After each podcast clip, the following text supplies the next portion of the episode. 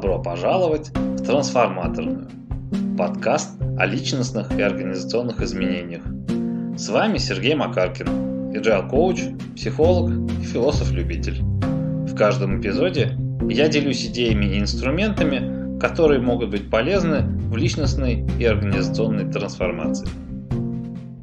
Okay, so hello, my dear listeners, and I'm very pleased here to introduce my guest for today.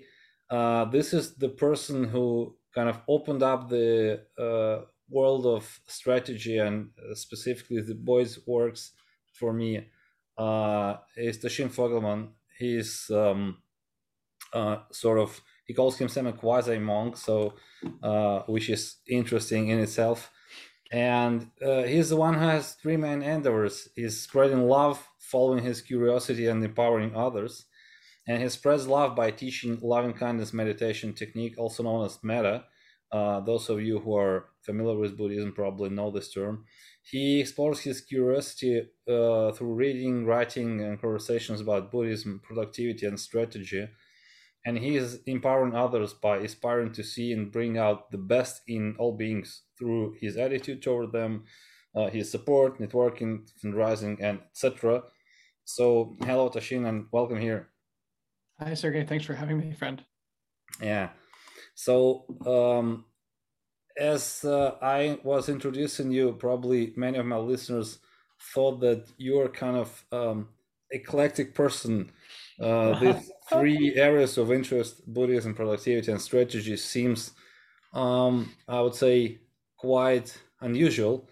So, could you speak a little bit about yourself, provide us some of your personal background, um, so that people would know better where you're coming from?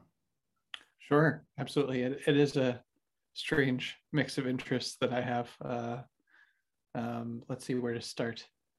Um, well, I, I, don't know. I've always been interested in productivity. I mean, I read I read David Allen's Getting Things Done when I was like 13 or 14 or something, and I read Lifehacker back in the day, and uh, that's always been an interest. And then, um, yeah, I think I think the main thing to say is I I got interested in meditation in college and uh, eventually became interested in joining a monastery. I trained in a monastery for about five years uh, in the United States, and it was primarily influenced by Buddhism. There are some other influences as well.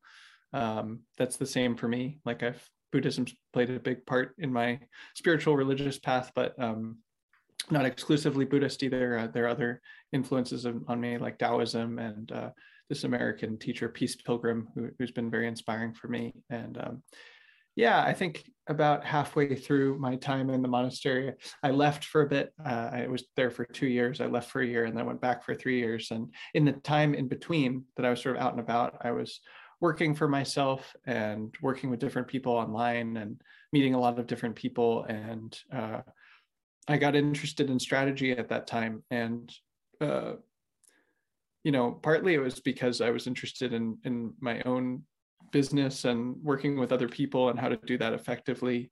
And then um, when I went back to the monastery, it really took on a renewed interest because I was, you know, they're they're effectively a nonprofit organization, um, and so it was like, how do we actually achieve our goals? And we they they had extremely ambitious goals for a monastery, and was like, how do we actually do this? And um, you know the, the the tools and theories and frameworks that I learned about strategy during that time were extremely useful to me in in in sort of uh, the nonprofit work that I did there and um, being a leader there and thinking about things rather than just like a, a, reactive like oh this seems like a good idea this seems like a bad idea kind of seeing things from broader perspectives and um, I was really blessed to have the the support of my friend Ben Mosior during that time um, he was kind of a strategy mentor to me. I mean, he he's most well known for sort of um, spreading Wardley mapping. That's kind of his part of his work. But um, you know, he he really helped me to see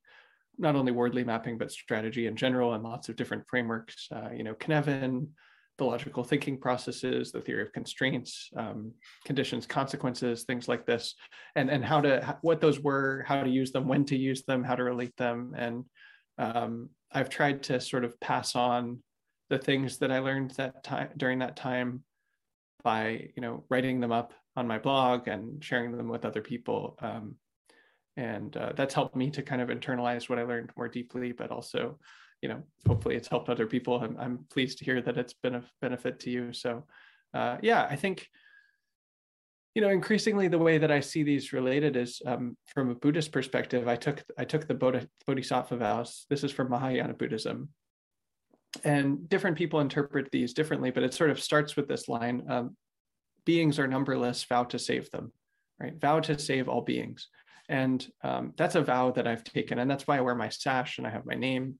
And it's like, well, what does that mean? I mean, that's like a, a religious, um, spiritual question that has many answers. And I could talk at length about that. But one way that I've held those vows is just like, hey, my life is for being of service. That's what this life is for. I want to be of service with this life.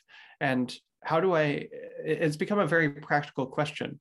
How do I help as many people as possible, as deeply as possible. This is something I'm calling maximum deep benefit, maximum mm-hmm. deep benefit, which is helping as many beings or people as possible, as deeply as possible.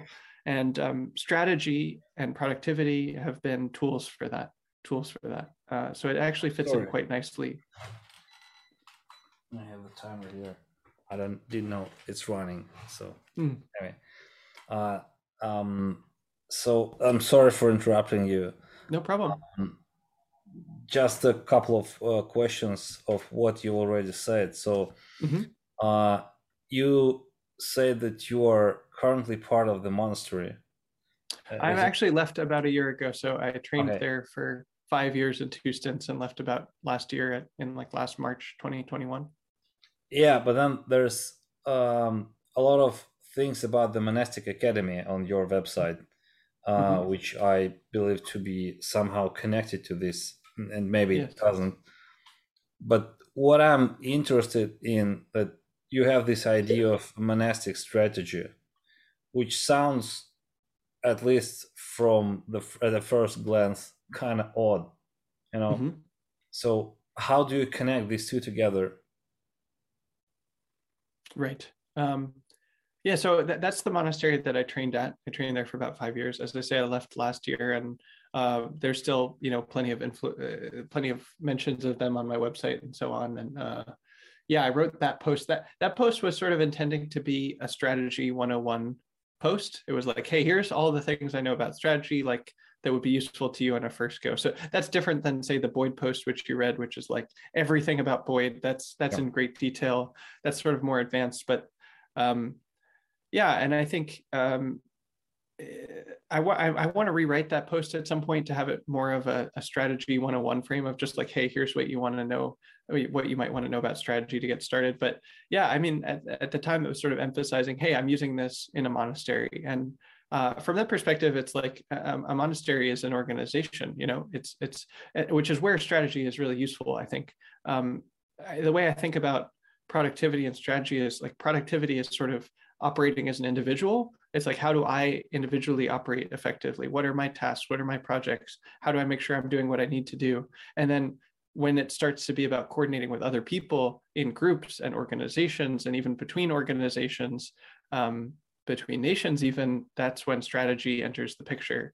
And um, you know of course uh, the sort of domains that strategy is most developed in are primarily military and then secondarily business. But um, you know it just applies just as well to nonprofits or uh, monasteries because they're collective organizations as well where all of the same kinds of questions come into play. Uh, so that's kind of what i was emphasizing with that post but it's really um, you know the, the problems are exactly the same. There was no problem that i found in the monastery that didn't have like an established solution and strategy that was just like yes, this is the right thing to do. Um, you know, sort of the values underneath were maybe different. Like it wasn't, it wasn't a military context, so we weren't trying to kill people or something like that, or defend a nation. But like how to, how to, like all, all of the questions and the solutions are basically the same. So, yeah, and so the strategy is uh, itself a kind of vague term that is used in different contents and can, especially when you um, hear the conversation about the strategy in a business world, it can mean like a very wide variety of things. Mm-hmm. Um, so, how do you define strategy? Yeah, um, I don't know if a definition off the top of my head, but I think it really comes into play again when you're coordinating with other people or other organizations. When it when in, when sort of like multiplayer, it's like uh, questions of scale and priority and uh, um, direction become into play. And uh, yeah, I think anytime you're coordinating between multiple people and organizations, you want to do that effectively, then strategy is relevant to that. Um, it's, yeah. it's just kind of how I think about it. Yeah, that resonates with me. And also, uh, one of the books that I read following your advice from your uh, website was mm. Certain to Win. Uh, mm. And I liked a lot the idea of strategy as a kind of device of harmonizing plans, mm. uh, which is sort of sounds very similar to what you just said. Mm-hmm. Um, so before we move to the uh, questions more about the strategy and uh, uh, your work on that, um, there's one thing that came to my mind was while I was listening to you. I've been uh, listening to a Palladium podcast like maybe a month ago or something. I don't remember the exact issue and the person who was speaking there but there was a podcast about uh, the uh, United States uh, elites, mm-hmm. and mm-hmm. there was an interesting idea there that uh, there was never a successful elite that uh, didn't believe in that God has chosen them for some like bigger purpose, mm. and his kind of commentary on that was that uh, one of the problems of modern elites is that it's really hard to believe that you're the chosen by God if you don't believe in God, which is mm. Kind of the the state of uh, most, at least, modern people. And I uh, and I wonder. Uh, so it seems like the Buddhism is a sort of north star for what you're doing in regards to productivity and strategy. And uh, could you speak a little bit on how that helps you to uh, in your journey of spreading love and following your curiosity and empowering others hmm. How buddhism helps me with that journey. Um, hmm.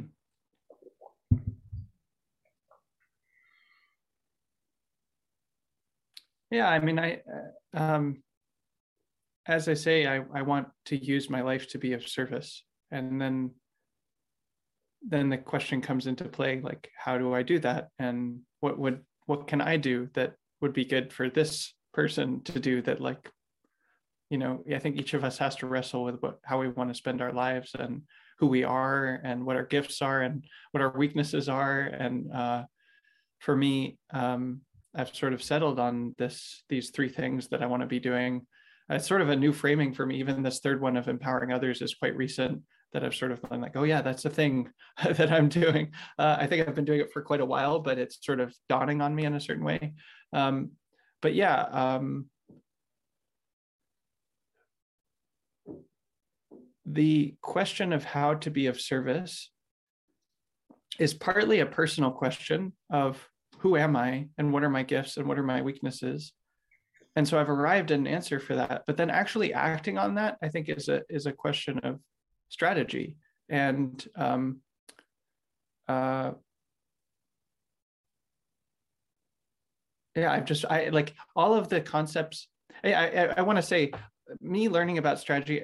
I'm I'm very much a self-taught person. Very much, um, you know, I had the, the gift of having Ben teach me things, but like it was sort of coming from a place of wanting to learn for the situations that I was actually in. And it wasn't like, oh, I wanted to get a PhD in strategy or, oh, I've like listened to every lecture Boyd ever gave or something. It's like, no, I, I have a real question I need to answer and I want to do it well. And like, what do I do? And like these books seem to have answers to these questions. So it is very much a pragmatic, self taught self-applied thing.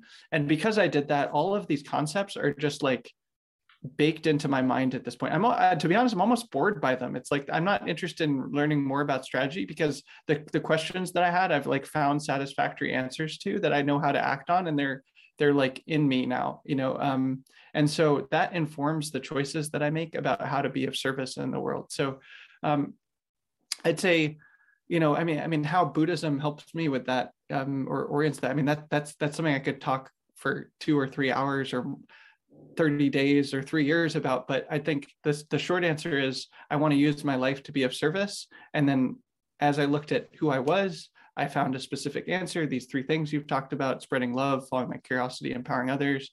And then that actually doing that is a strategic question. How do I actually do that? And um, maybe in brief, I'd say uh, there's really lovely feedback loops between those three things, where if, if I was just doing one of them, in a way, I'd be more focused and more directed, and I might be more effective in that way. But there's kind of unique, unexpected feedback loops that come from doing all three where like they're connected in ways that are mutually supportive. So um, yeah, I think I think I want to be of service and actually being of service strategy is like extremely useful. Yeah. Yeah, I see what you're speaking about when you say about this feedback loops because what I really like about exploring the wide wider field of field of ideas is that you can actually then find some interesting new connection between different things and they are kind of reinforce one each other, right? Absolutely. So um, I would like you to speak a little bit about the your um, journey of learning strategy. Mm-hmm. Uh, so why you decided to focus specifically on Boyd's works uh, rather than reading some of the more um, let's say more fancy things like Book of Five Rings or the mm-hmm. Art, of, uh, Art of War by uh, Sun Tzu, etc., which mm-hmm. seems to be kind of more. It seems to be closer to the, the Buddhism in a sense that both all of this stuff are originated from uh, the similar cultures. Right. Yes. Um, well, I've read The Art of War. I haven't read the Book of Five Rings yet, and I would like to. It had a it had a big influence on my teacher, Soryu Forall. Um, so I'd like to read it at some point. I just haven't gotten to it. I think um, my I don't know this for sure, but my guess is that the Book of Five Rings is probably more related to Buddhism, and and then the Art of War is more related to, to Taoism, which has also been a big influence on me. I, I sort of um, Buddhism is, is a major influence, but Taoism is as well, peace pilgrim is as well, and there's other things. It's like Buddhism. I'm not I'm not exclusively a Buddhist, so it feels important to like give that shout out to Taoism. Uh, I think Taoism is wonderful, and um, you know, I, I love reading the Art of War. Um, I love reading about it. Uh, as far as why I got into Boyd, um, let's see you know, the first thing that I read was Coram's Boyd, which is a biography of him. And I love biographies. And that biography was just incredible. I mean, um, I listened to it on audiobook and it, it just captivated me. I mean, some biographies are like good and this one was great. It, I, I really enjoyed it. And partly it was because it was talking a lot about ideas that I was interested in, but also Boyd was just such an interesting character. Like had such an interesting life story and like not neatly a good person or a bad person and like it, you know a biography really shows someone's like character and his character was just so interesting to me and uh, the stories that that he got himself into and um you know uh, i found the stories about like for example him being a, a pilot so so fascinating like that he got really good at that or um you know, kind of hearing about what it was like for him to be at the Pentagon or, you know, the inner politics and stuff like that um, was just really interesting. And like his relationship with his wife and then like how he was as a reader, like he was such an interesting learner. I mean, I think very similar to me. It's just sort of read a bunch of stuff and would talk about it with his friends and kind of work out how it's related. And that's the way to do it. And I was very inspired by that. And, um, you know, I basically fell in love with the guy. I thought he was very interesting. And, and then I also had the sense this this nagging sense of um, oh this is really interesting and i don't understand his ideas yet. There's a depth here that i have not understood yet. And um, i don't know it's like it's like the OODA loop for example which is the thing that everyone talks about. Um, the surface idea isn't that that powerful you know it's like okay um, what's the big deal and he was really clear like no this is very important and also there's other stuff that he talked about that that was equally, if not even more important. And I was like, I don't really understand this stuff. Um, Coram's Boyd is like not the best book for understanding the ideas itself. It's a better book for like getting a sense of the man himself. So, um, and then similarly, like I don't know, um, I kept rereading Ender's Game and that series, that whole series, and um, you know, uh, Scott Card had read Boyd. I, am I'm I'm pretty sure, and um, those ideas are like baked in there. And it, there was kind of a gap between the theory that I kind of understood, and then like like the plot in Ender's Game and like kind of an intuitive understanding of it, I might say, which I think like Ender's Game really gives you. But I was also getting an intuitive sense of it by that point, and it's just like ah, there's there's some mismatch here. I, I think I could understand this more deeply, and so I basically set about reading about Boyd until I felt that I understood his ideas. Um, and so I read another book about Boyd and I was like, I still don't really understand this. And I read another book about Boyd and I was like, I still don't understand this. And I read another book, I still don't understand this. Um, I think I, I maybe read eight or nine or 10 books about Boyd uh, over probably two or three years.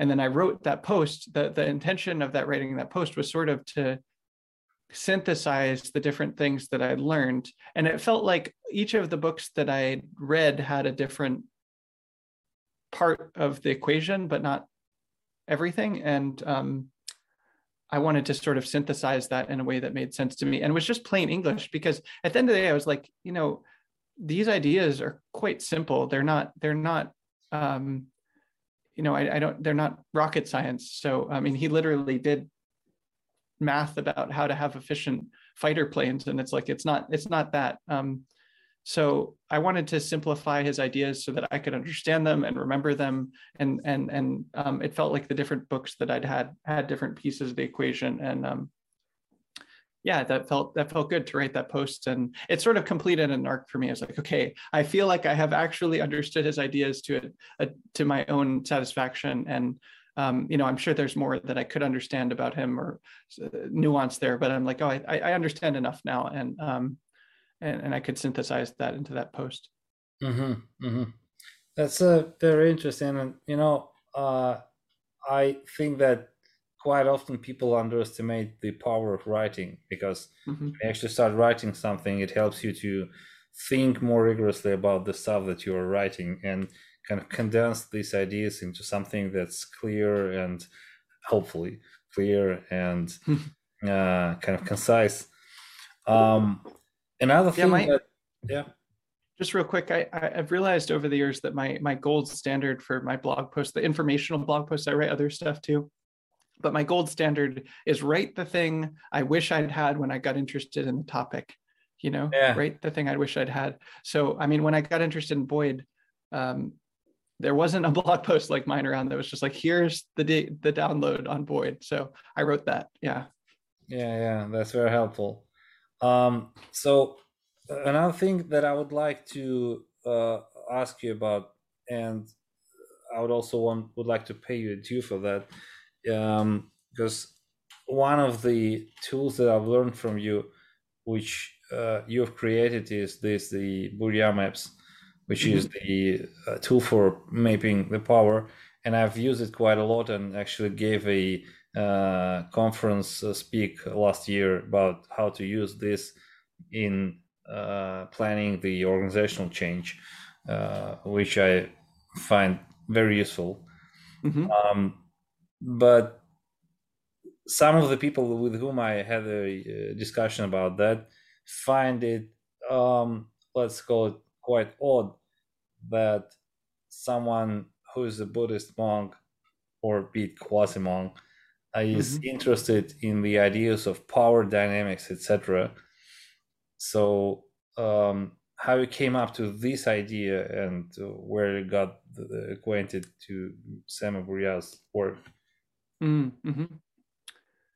Um, I also heard a question in there of like, why do you care about power? Is that right? Yeah.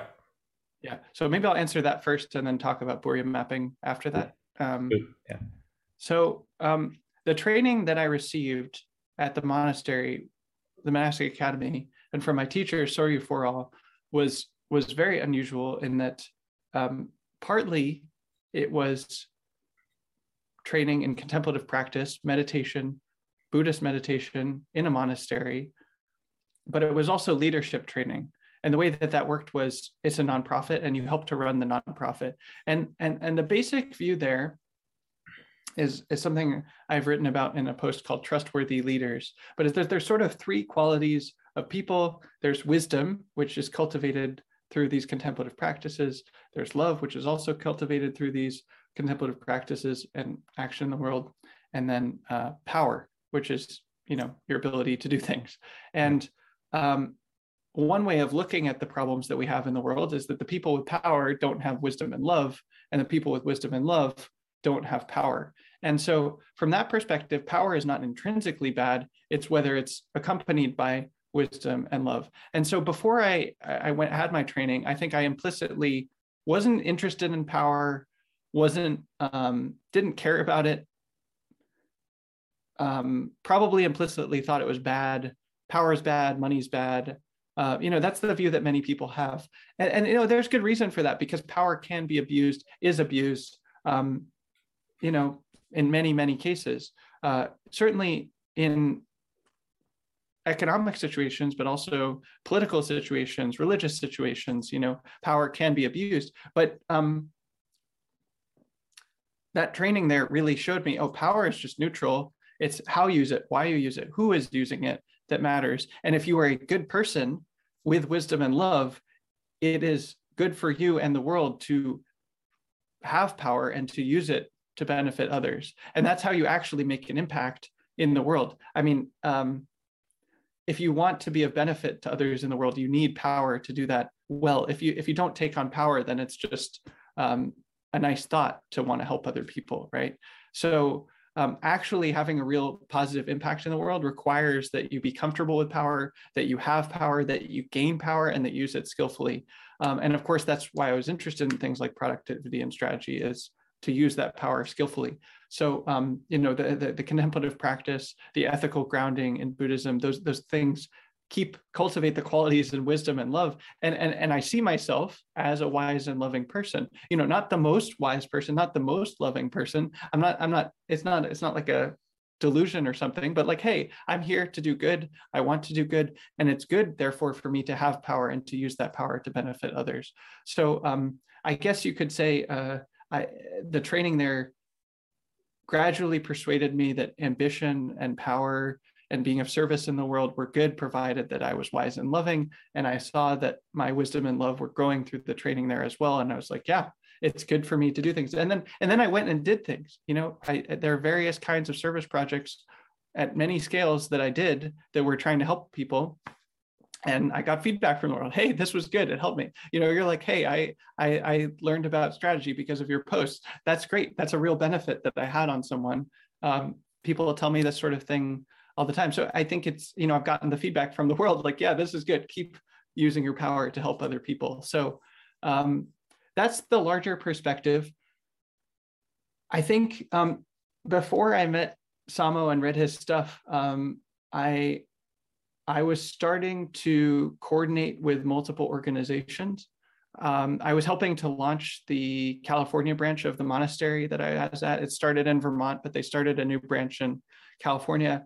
And so we were coordinating basically between organizations across the United States, right? Even if there was sort of like nodes of the same organization, they were like different chapters or you know subgroups and and effectively different organizations right uh, even if they had similar goals and vision and you know the same nonprofit structure like this legal entity it was like you know they're in different states you know different people right um, and also we we're starting in in the bay area we're starting to work with other groups and stuff like that and there was just this question of how to coordinate effectively. It's one question how to coordinate effectively as a team. Like if you and I are, you know, starting a company together, how do we coordinate effectively? That's one question. But when you start to bring in outside actors, outside organizations, how do you coordinate effectively? Similar themes and similar questions, but uh, different dynamics come up and different issues. Um, you know uh, things about like information sharing and you know knowing what they're up to and what their priorities are and like can you trust people and stuff like that i don't know it comes up and so um, that was sort of the larger context i wanted to coordinate with other organizations wanted to coordinate with other people and you know, wasn't sure that I could do it effectively. And um, I forget, I think I read Samo's work first. No, I met him and then read his work and then had the chance to talk to him about it a few times and um, he read my posts and stuff like that. And um, yeah it seemed like he really understood power better than i did. He understood social dynamics better than i did. And um, you know specific things that he talked about with you know empire theory and um, you know the things that i put in the maps like high mid low out and live versus dead players um, and other dynamics. There's other dynamics that he talks about in his work. Um, those sort of filled in some gaps for me and and and and I could apply those practically to the situations I was in. I was like, oh, if I look at this organization over here, like that's the high player, that's obvious. Oh, these are the mid people, these are the low people. I'm out because I'm like connected to them, but not in their organization. Um, the okay, so who's live and who's dead? Oh, this person's live and this one's dead. And and then I started to notice patterns, right? Like um, like a low live player, which I actually was in the monastery a lot of the time, like a low live player in certain contexts, in certain ways of looking at it, like can have tremendous power if you're a live player, right? Or yeah. I found out this was not obvious to me, but say you want to coordinate with another organization, right? You'd think, oh, I should just go to the head of that organization and talk to them and try to get on their team. But no, no, no. You want to go to them um, a live mid player if possible, because they're going to be better able to like navigate the internal politics and have the internal understanding and have motivation to want to ally with you because you bring power from the outside.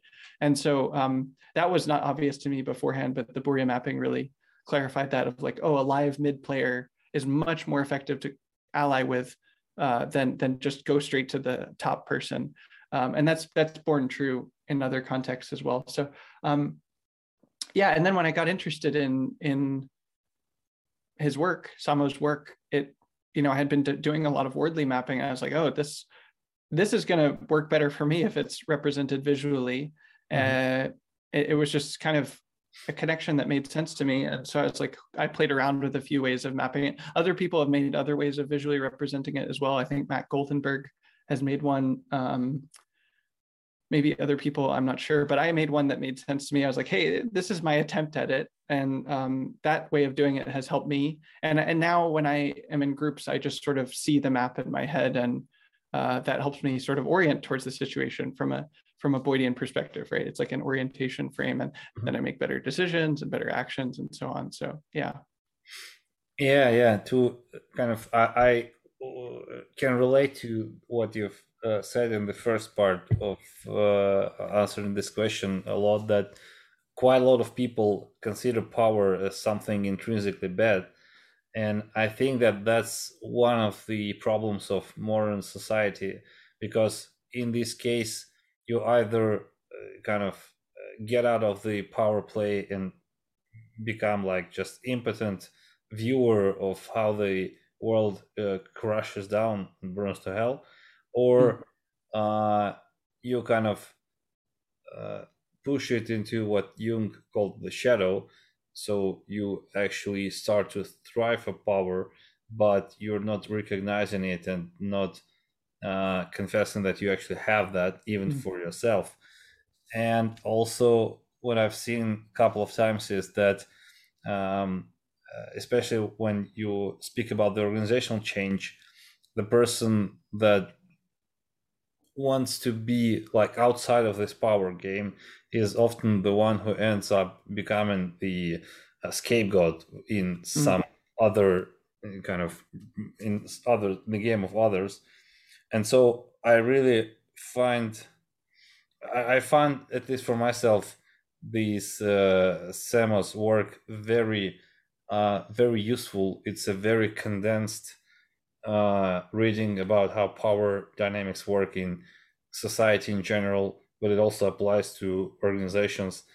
And when I found your mapping tool that you've developed, I found it a very good like introduction, which allows to quickly understand how this work and what you should pay attention to, and you can use it uh, to kind of have some initial mapping of the interaction of people in the organization you're trying to work with and then you kind of iteratively clarify some stuff which is again somehow related to the uh, ideas. Mm-hmm. Um, and again, to connect it to the other three pieces, you already uh, showed how this power literacy is connected to the uh, productivity and strategy.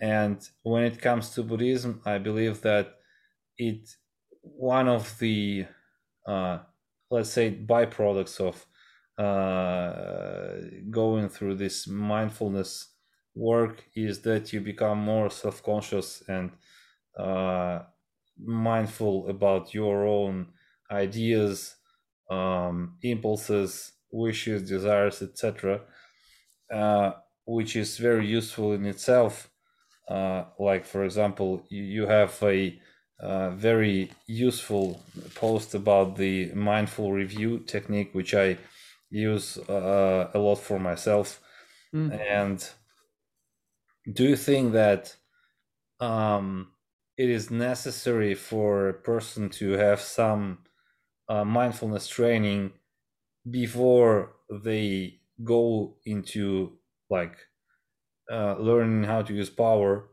so that mm-hmm. they would be more mindful about their own motives and uh, desires or there are some other ways how you can combine power with ethics ethics so that uh, one with power will not abuse it mm-hmm. yeah it's a great question um, well first off i think everyone has power. You can't it's not like oh you know you decide to take on power or oh you get it at some point. Like we all have power. It's just part of the landscape of being alive that we have power. Certain people have different kinds of power. Certain people are more or less powerful in different ways but we all have power. It's it's like just part of the fabric of social reality right? Um, there is power. And so we just already have power whether we're mindful or not whether we're ethical or not whether we're a buddhist or not whether we see things a certain way or not we all have power and i think to deny that we have power is already a mistake so that that's the first thing that comes to mind. Um, you know, it's interesting from a Buddhist perspective. Mindfulness is the seventh of the noble of the seventh step of the noble eightfold path, which is um, you know one of the core numbered lists of Buddhism is the Noble Eightfold Path. That's how you get from noticing that you're suffering to not suffering, right? Is the Noble Eightfold Path. It's the path from suffering to the end of suffering. That's how you do it.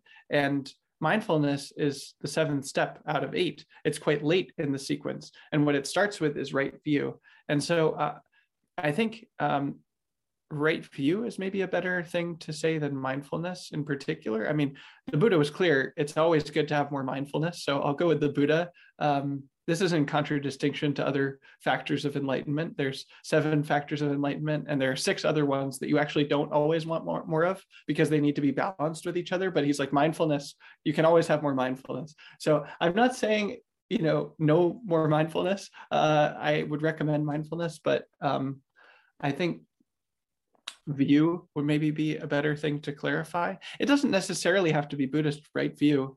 Um, I don't know. It's tricky. I I, I don't want to um, like force Buddhism on anyone. I think I think Buddhism is great and it's worth looking into if you're interested in it. But I'd say more broadly, um, you know, even if you're not a Buddhist, it's like, well, why? Who am I? What is it to be alive? Um, uh, how? Given that I do have power, how do I want to use that power?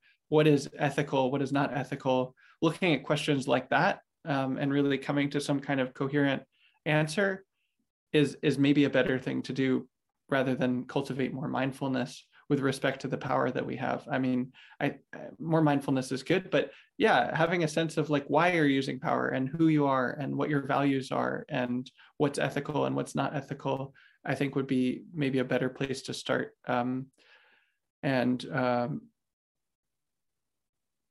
yeah i think i think especially ethics having a sense of, of, of, ethics and how you see that and what is ethical and what is not ethical. And those are those are unending questions. So i don't know that you ever get to the point where you're like oh yeah i figured ethics out because it's it's a complex thing right? People are complex. The world is complex. Um, I'm constantly faced with new ethical situations.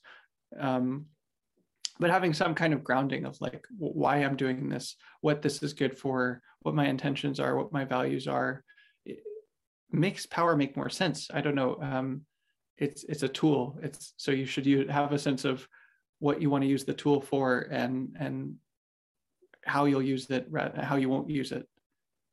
Mm-hmm. Mm-hmm. Yeah, that makes sense. I've been thinking recently about the idea of um, like introducing some form of ethics training in leadership training, like for example, uh, having a deep conversation on some ethical dilemmas, starting from something small, like for example, if you're invited to someone's home and he offers you some cake that he baked personally, and you don't like that cake, should you? if a person asks you how do you like the cake, should you be honest or uh, and say that it's a kind of um, shitty cake, or uh, should you be um, uh, sort of kind to a person and say that well it was nice but kind of um, downplay the honesty part which is sometimes can lead to a very interesting discussion. So i wonder what's your view on that kind of training and if this was a part of the leadership training in monastery that you were speaking about? Mm-hmm. i love that idea. I think you know going through scenarios is a great way to do it because these are real questions. Ethics are real questions. There's there's whole branches of philosophy where they look at ethics as as sort of a theoretical thing. And it, it for me at least it's a very lived thing. It's like no this is my life i want to live it well. I want to be a good person. I want to help people. I do not want to hurt people. And actually doing that is not easy and benefits from consideration and guidance and practice. And and and you learn how to do that from practice from real situations. So i love that. I think that would be great. Um, let's see. I think uh, you know i certainly did receive that kind of thing at the monastery insofar as there i was constantly thrust into real situations that were like that. You know it was not theoretical it was not um, scenario a scenario that i was presented with. It was like no this is my life. I have to um, you know i'm the head monk and i have to figure out this person's late to chanting. Like how do i speak to them about the fact that they're late to chanting? Or you know i'm i'm the the fundraising director and um, you know i have to manage this team how do i do that and those are ethical real situations that i was constantly thrust in um, that's why i found mindful review so useful because i was constantly uh, accidentally hurting people with my actions. I was like, oh, this is not working. I'm upset. They're upset. Uh, this is not good. So I need to do better. And mindful review kind of helped me to learn from the situations I was in and iterate more more quickly, right? Yeah. Um, so um, real situations are good as well. And I think the other thing I'd say is, you know, there there are really good ethical guidelines from different different places. I mean, certainly the Buddhist five precepts are really good. Um, there are similar things from other traditions as well, but but even in a corporate setting or um, you know even the military setting, there there are ethical rules like you know um, how do we treat prisoners of war in a military setting or like in the corporate setting um, you know there's like codes of or oaths that you take like if you become a doctor or you know there's rules around how to manage money in banks or things like that. Like those are things you can talk about as well. Like here's the industry standards around ethics. Are these good enough? Are these not good enough? Like what about this situation? I mean looking at established ethical rules is helpful. I think so this is tricky. Maybe one other point about this is um, when you're starting out learning how to be an ethical person, it's helpful to have clear guidelines about ethics. It's like these are the rules do this, do not do this, do this, do not do this. I think that's helpful. It's it's sort of in training your habits to accord with like a good baseline. But the thing is that you, other people, and the world are all complex. They're hard to predict. They are multifaceted and there's no rule that will work for the situation that you actually find yourself in. You know, there's no rule for me, for example. I've never read a handbook that says, here's what to say to Sergey on his podcast when he asks to talk to you. You know, there's no there's no rule about that. Um, I could say things that would really offend and hurt you in this podcast, and you could say things like that, you know, that would be unethical, that would be harmful, right? Um, or I could say things that would be of great benefit and be helpful and kind and useful. Um, and so there's no, when you are actually in a real situation, which we constantly are, the rules are necessary but insufficient because life is complex. And so eventually you have to sort of graduate from a rule based framework into complexly like dancing with the situation yourself you find yourself in. It's not that the rules become obsolete. You know i still try not to lie for example or i still try not to steal or kill people or what what have you. But but but the, it becomes clear the rules are insufficient. And so you have to learn from the complexity and iterate in the complexity. Yeah yeah that's a very great idea. Uh, because um, you need something to start with but given that the world is complex you will end up constantly the more complex situation you're getting in, the more uh, you will have these like uh, situations where you have two or three rules contradicting each other, and then you learn how to kind of navigate these gray areas where it's not clear which rule is is the best to use, which is actually uh, uh, in some sense the definition of wisdom, at least from the uh, the Greeks' perspective, wisdom was Absolutely. kind of th- that uh, virtue that uh, was able to balance all the other virtues and find the right, uh, like you know, as you use this equalizer uh, to make the sound better,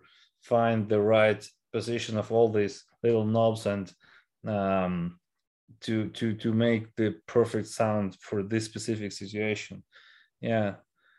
Absolutely. And and and often in those situations blindly literally following the rule is actually the unethical thing to do.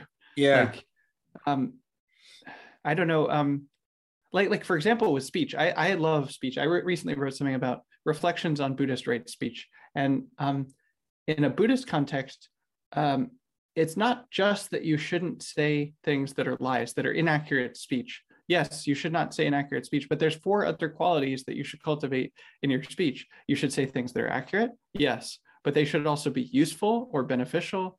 They should be kind in the words that you use. They should be kind in the state of mind that you have while you say the words, which is different than the words. You could have kind words from a not kind state of mind, for example. And then lastly, the word that they typically use is timely, but I would say context aware instead, where you're aware of the context in which you are speaking. For example, that this is a conversation that's spoken rather than a written word, or that this is public speech rather than private speech, or you know um, who you are and what our relationship is versus what my relationship with someone else is. That's a that takes place in a certain context. Being aware of the context in which you're saying something, and so if you just focus, for example, on accurate speech, then it's very easy to say things that are unkind in one way or another, or you know, not useful or not timely, not in the right context. And so, if we if we sort of get attached to a concept of ethics, then that causes suffering for us. Yeah, and uh, connecting this back to to strategy, um, yeah. what I've seen several times uh, when I was doing my research on strategy in general and uh, uh, Boyd's work in particular was that um, some people oversimplify this idea, like when this they uh, explain this OODA loop as if it was just like this circular loop going through these four stages, uh, like very similar to PDCA uh, Deming's cycle, you know. Yes. Um, but then, so, and it seems again like contradictory to some extent because from one perspective, you would like to uh, create this quite simple set of rules for those who just starting this journey of learning strategy and Boyd's theory. So you want to kind of intentionally oversimplify things so that they will not be kind of overloaded with all this complexity. But on the other hand, I've seen that people uh, sometimes selling these oversimplified things as the solution to all the organizational problems like you have to implement these type of processes each of these processes should have this OODA loop and while I have the perfectly strategically running organization which sounds like a total bullshit uh, and i mean from the technical perspective yeah. uh, so what do you think what's your view on that uh, relationship between oversimplifying things but also keeping them um, still alive and kind of working yes yes um, yeah this came to mind earlier as well with um, talking about the Burja maps and then uh, the way that they might get applied is like Mm, sometimes when you learn about these models, there can be a kind of, especially if you like tell other people about them, they're like, okay, well, that makes sense and seems true or useful, but like, what's the point? Like, what does that let me do? And like, how is that going to solve something? And, and often, especially like in an organization, for example, people have real problems that they really want to solve. And if you're just like, I found a framework, like, how does they're like, well, how does that solve my problem? You know, I have a real problem. We haven't raised enough money or we haven't you know hired the right people like how do we how do we actually solve the real problem you're just talking about some ideas right it's like well the ideas the models the frameworks are oversimplifications they do not solve the whole problem um, they're insufficient to solve the problem they're they're not even necessary to solve the problem um, but they they refine your approach to the problem so uh, this is the orientation step in the OODA loop, right? Basically, a new model, a new theory, a new framework refines your orientation towards the world. And the, the world is complex. It is changing. It is mysterious. It is not something you can completely comprehend, but um, it changes the way you orient towards things, which affects the decisions you take, which affects the actions you take. And and it, and I have found for myself, and I think probably you and others have found, that if you incorporate these models into your orientation, then you take better decisions and better actions than you would have otherwise.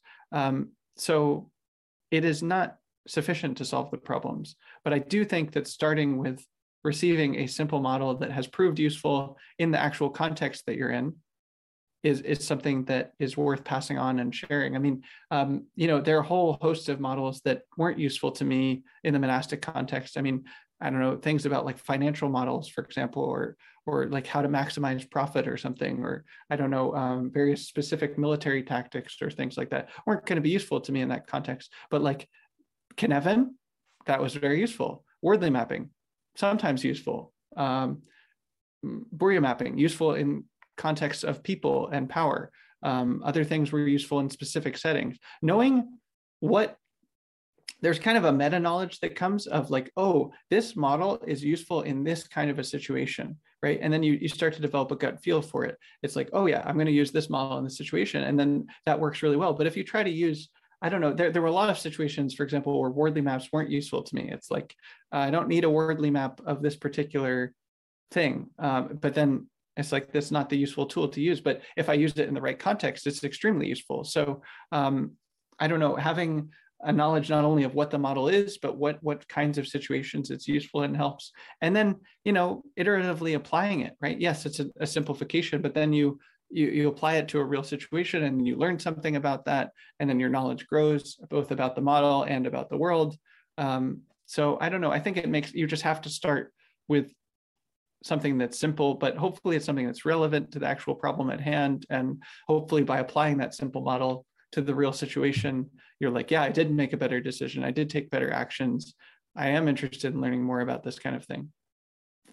Yeah. So you mean that these models, while being oversimplifications, they allow people to uh, start playing with these ideas that are behind these models and then gradually to kind of uh, recreate the the whole the whole complexity of the idea through actually using it by acquiring the the uh, skills and experience rather than just theorizing uh, about different aspects of this is that correct? yeah they might not recreate the same thing that i mean i you know i'm sure that there are divergences between how i see yeah. boyd's work and how he saw it or something like that or how someone else would see it but but you know i actually applied those ideas to real situations and those situations went better for it and that's that's a kind of knowledge that comes from experience that's maybe even more useful than like um oh i don't know like I, i'm not interested in like getting a phd in in strategy or something like that. Like that's that's a kind of knowledge that i would have to acquire that that is much more um brittle and and specific. It's like oh when did boyd say exactly what thing and that sort of mm-hmm. thing? It's like um I don't know. I mean, it'd be interesting to me. I would find that interesting, but would it be as useful as my own lived experience and knowledge from applying these models over and over again? Like, I don't think so. So that's the kind of thing I'm interested in. And um, I, yeah, I, I, maybe what I'm I'm butting up against is, sort of like you're not recreating the thing exactly as so much as like developing your own intuitions and knowledge and experience. And, and that, that connects to the models that you've received. And then and then you can make your own models right? Like Burja mapping. I mean I was combining two different things. And I was like this seems useful to me over here. It might not be useful to where you are but it's useful to me. So I'm going to make this map and here's the thing I made. And you start to make your own models and that's um, I have I have an article about that. Make your own damn mental models, and uh, that's that's I think that's the really the useful thing is um, graduating to that level where you can you can start to make your own models for the situations that you're in. Yeah, yeah, and that relates to these the Boydian idea that you need to come through the uh, um, through the experience of the increasing complexity so that you will actually get it not in a theoretical sense, but actually as uh, the as, as, a skill. You know, yes. you don't need to think about it. It just it just happens because yes. you uh, reiterated it a lot. Um, so, what would be your advice to those who want to become a better leader, uh, driving meaningful change? Mm. Like from taking into account all of your background and the the ideas that you're playing with. Yeah. Well let's see.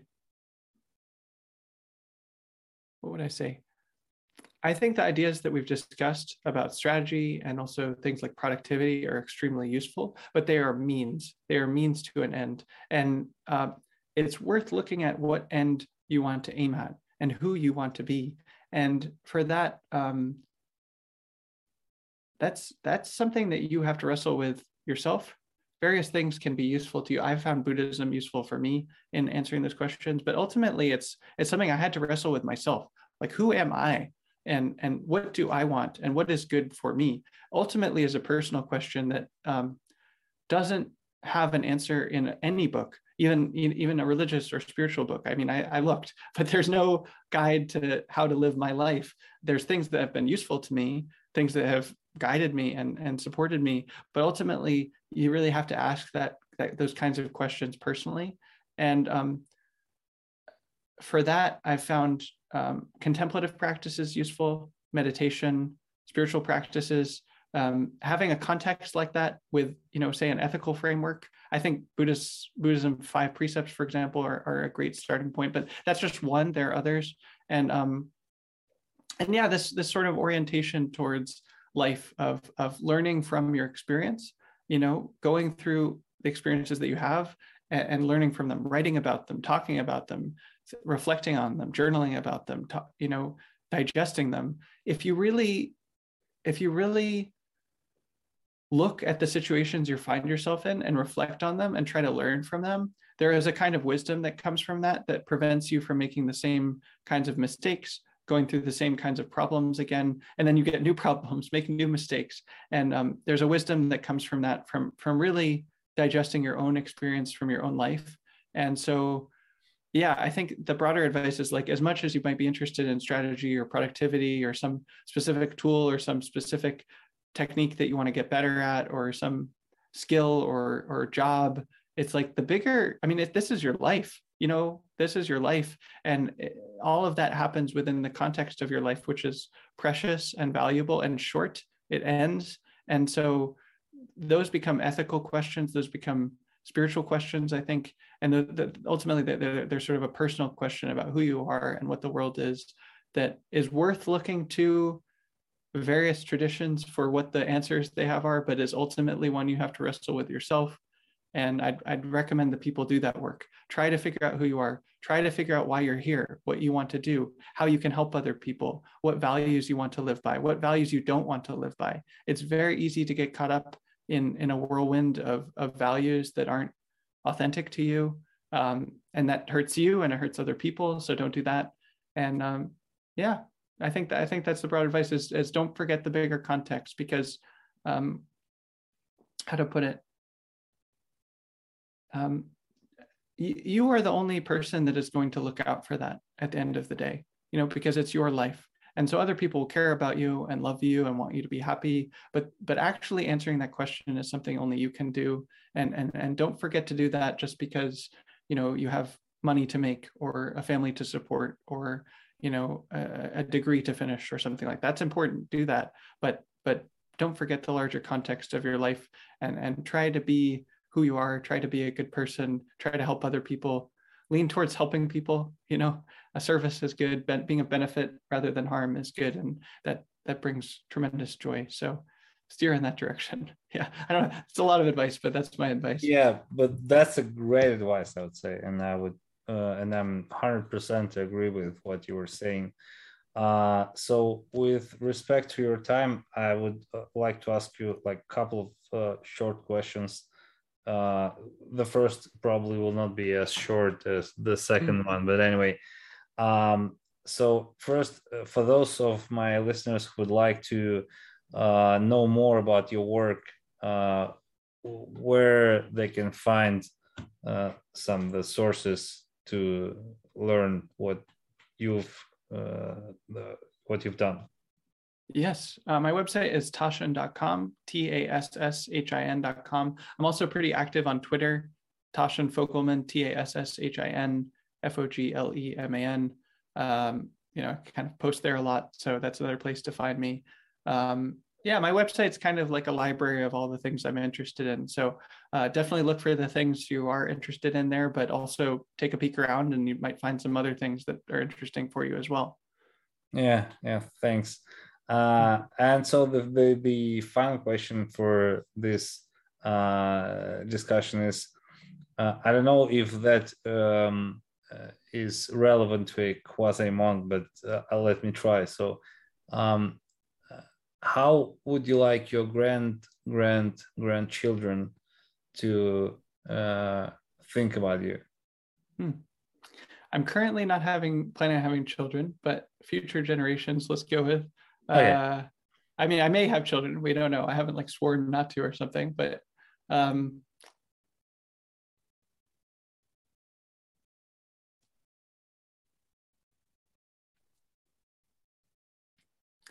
yeah, I'd like to like to be remembered as a as a wise and loving person that uh, really helped the world while I was here. Um, I think that that is what I would like to be remembered by, and we'll we'll see if I live up to that with my life. Yeah yeah yeah that, that's a that's a wonderful goal to aim at mm-hmm. and with this uh, i want to thank you once again tasshin for finding the time i know you have a very uh, dense schedule mm-hmm. uh, and i really appreciate you coming here and sharing your ideas and hopefully we'll have some uh, other conversations later on so thank you very much and have a nice rest of the day oh thank you so much sergey it's been great Надеюсь, вам понравился этот эпизод. Если вы хотите поделиться идеей, выразить свое мнение или задать вопрос, пишите на info собакасергеймакаркин.ру. Вы можете также написать мне в Фейсбуке или в Твиттере. Я буду признателен, если вы оставите отзыв об этом подкасте на iTunes или Google Podcast. Пока-пока!